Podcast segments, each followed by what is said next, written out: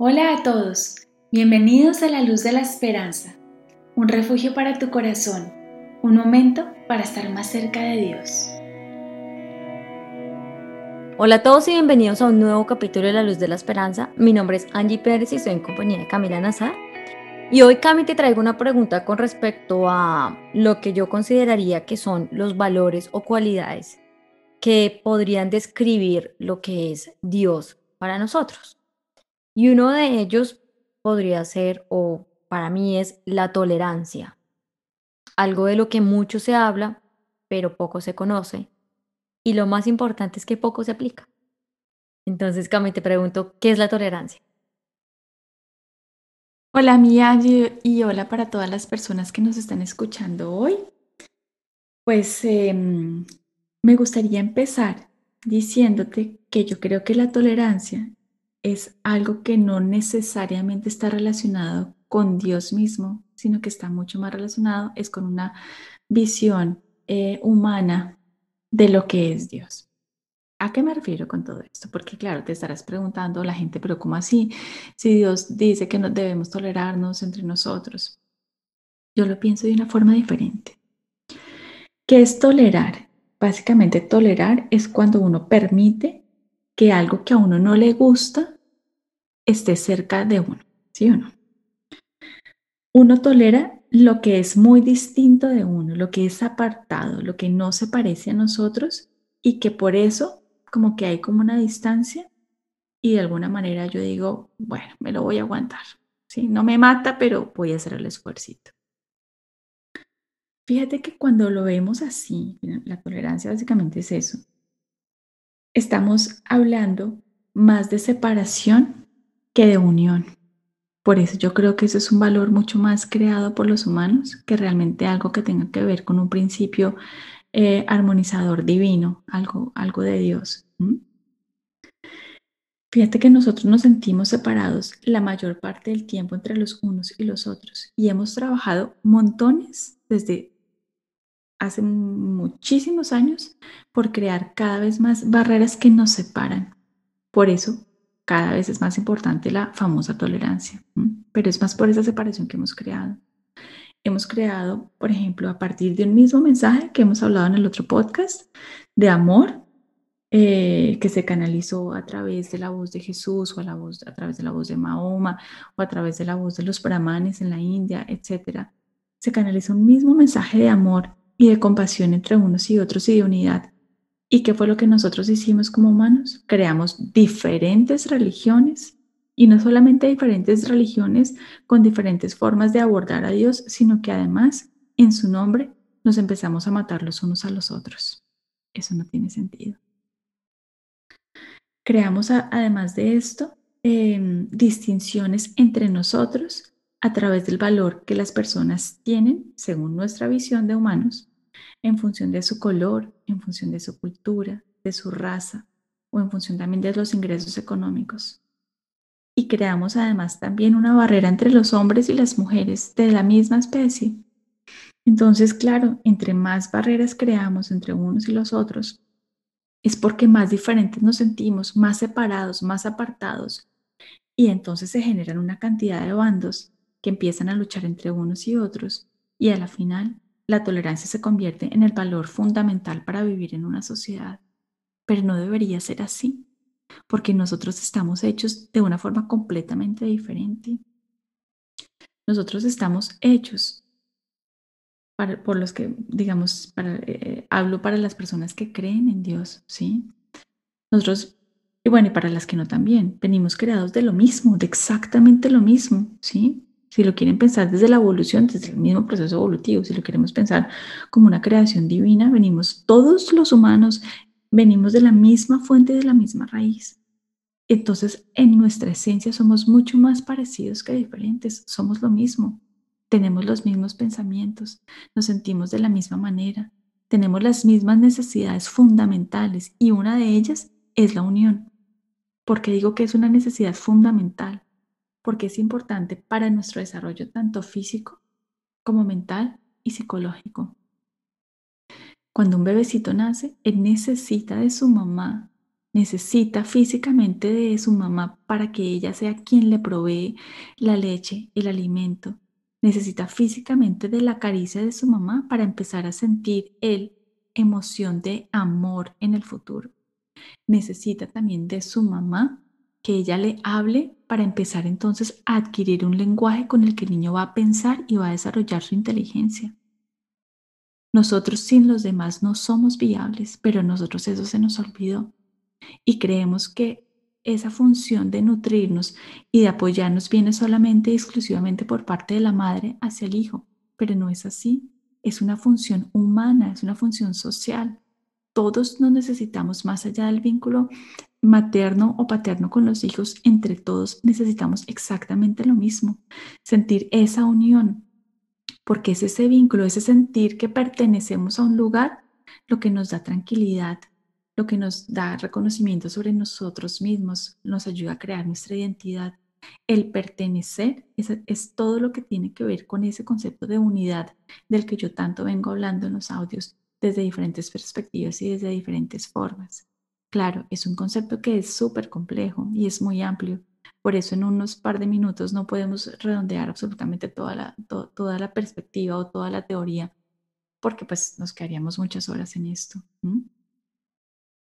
Pero básicamente, la tolerancia la necesitaríamos menos si funcionáramos más de una manera humana, humana como especie, humana como esencia, enfocada a la unión para desarrollarnos, estar más cerca los unos de los otros, reconociéndonos como iguales, no como diferentes.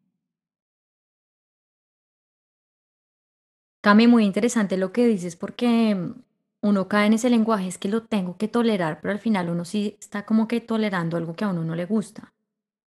Pero entonces mi pregunta es, ¿cómo puedo entender que yo no necesito tolerar eso que a mí no me gusta? Como por medio de la aceptación, pienso yo. Puedes llamarlo aceptación, pero la forma en la que yo lo entiendo es más bien a través de la observación, diría yo de observación del otro y observación de mí misma. Y observarnos profundamente, tanto a ese que no me gusta como a mí misma. ¿sí?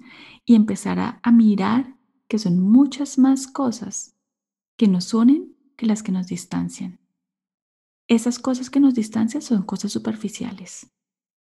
¿sí? Son formas de hablar, son culturas, em, son gustos, pero lo que nos une, eso sí es fundamental. Y eso es lo que nosotros no estamos entrenados en ver. Vemos es lo superficial del mundo y eso nos crea enormes diferencias entre unos y otros. Pero si nos acostumbráramos a empezar a cultivar esa observación de la propia esencia y de la propia esencia del otro, reconoceríamos que somos mucho más parecidos que diferentes. Entonces, ¿por qué tolerar? Entonces sería mucho más fácil simplemente amar. Por eso es que el Maestro Jesús nos dice en la Biblia o en la historia de la Biblia, nos dice como que nosotros estamos hechos a imagen y semejanza, ¿no? Y eso nos, nos ayuda como a entender un poco esa observación, ¿o me equivoco, Cami? Es cierto, todos somos hechos a imagen y semejanza de Dios. Esa, digamos, es una interpretación católica, ¿sí? Pero desde los otros enfoques de las de las otras religiones, el mensaje es el mismo, o sea, todos venimos de una misma fuente y si venimos de la misma fuente es porque somos en esencia exactamente lo mismo. Y esa misma esencia no solamente la compartimos entre unos y otros, sino que nuestra alma en lo profundo, no que nosotros somos más allá de las creencias aprendidas que tenemos producto del paso por este mundo. Somos incluso muy, muy, muy, muy, muy divinos, o sea, muy de Dios. Somos sus hijos.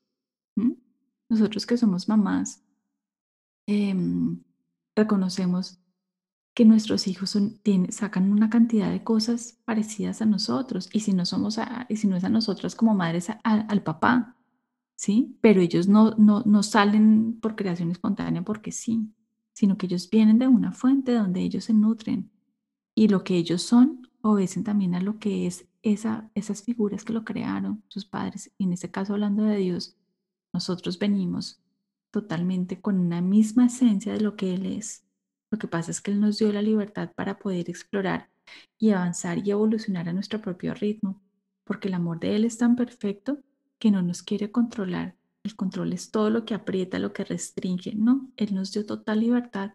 Y en ese tránsito de total libertad es que nosotros hemos creado tantos pensamientos de separación y tantas cosas. Y estamos en nuestro, y eso hace parte de ese proceso de purificación y de volver a recordar quiénes somos. En la medida en la que vamos otra vez mucho más a nuestra esencia, nos vamos dando cuenta que somos mucho más luz y somos mucho más amor y somos mucho más unión porque somos totalmente iguales los unos con los otros. No hay diferencia entre nosotros de lo que creíamos. Cami, tú hablabas sobre pertenecer a uno mismo. Digamos que yo he tenido un poquito de conflicto con ese pertenecer a uno mismo. No, perdón, retiro mis palabras. Tú hablas del acto de pertenecer, de pertenecer a Dios. Pero en nuestro, en nuestro lenguaje hemos construido algo que nos ha dicho que nosotros tenemos que pertenecer a un grupo para podernos identificar. Por ejemplo, yo pertenezco al grupo de los beisbolistas, entonces yo soy y tengo estas características que son iguales a las de este grupo. Y para yo poder, poder pertenecer a él, entonces tengo que cumplir estos requerimientos. Entonces entramos en un momento de querer pertenecer a algo, a la iglesia católica, a la iglesia cristiana, a la iglesia tan o al grupo tal. Y, y esto yo siento que en parte nos hace perder un poco nuestra identidad. Y tú hablas sobre pertenecer a uno mismo. Entonces, yo quisiera que aclararas esto.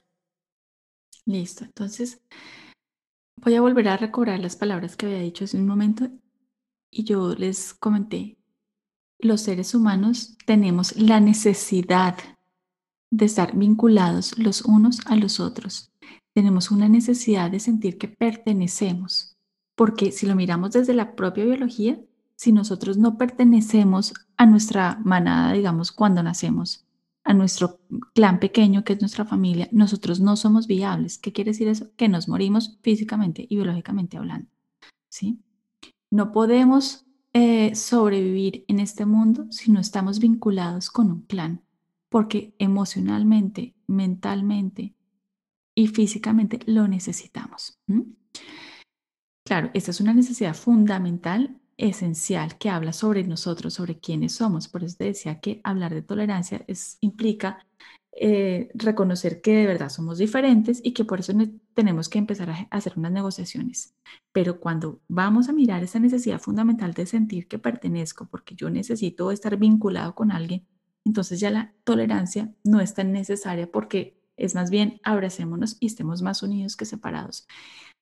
Voy a ahora sí explicar lo que tú me preguntaste es que tenemos la necesidad de vincularnos eh, o identificarnos colectivamente con un grupo, con una creencia, con un deporte, con una cultura, con un país, etc.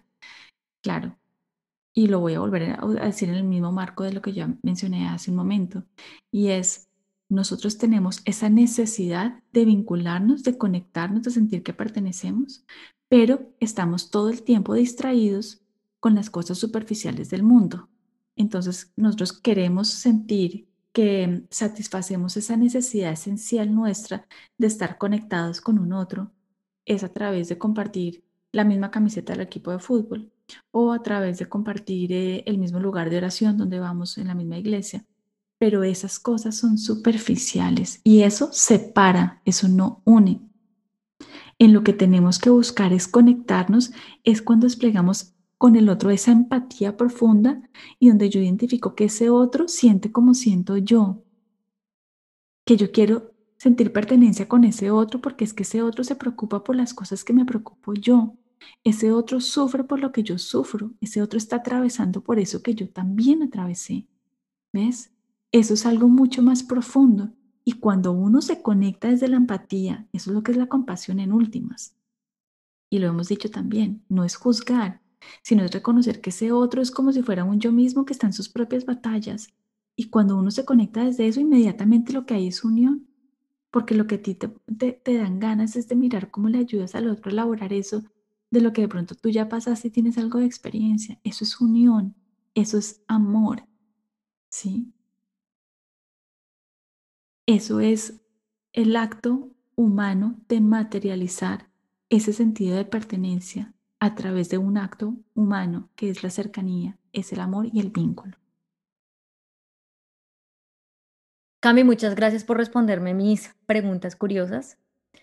Ah, para las personas que se quieren contactar con Camila, la pueden encontrar en www.camilanazar.com y la pueden seguir también en sus redes sociales. En Instagram la encuentran como arroba la luz de la esperanza, raya el piso podcast. Muchas gracias por escucharnos. Nos vemos en un próximo capítulo. Chao. Chao, mi Angie, y un abrazo para todas las personas que nos escuchan.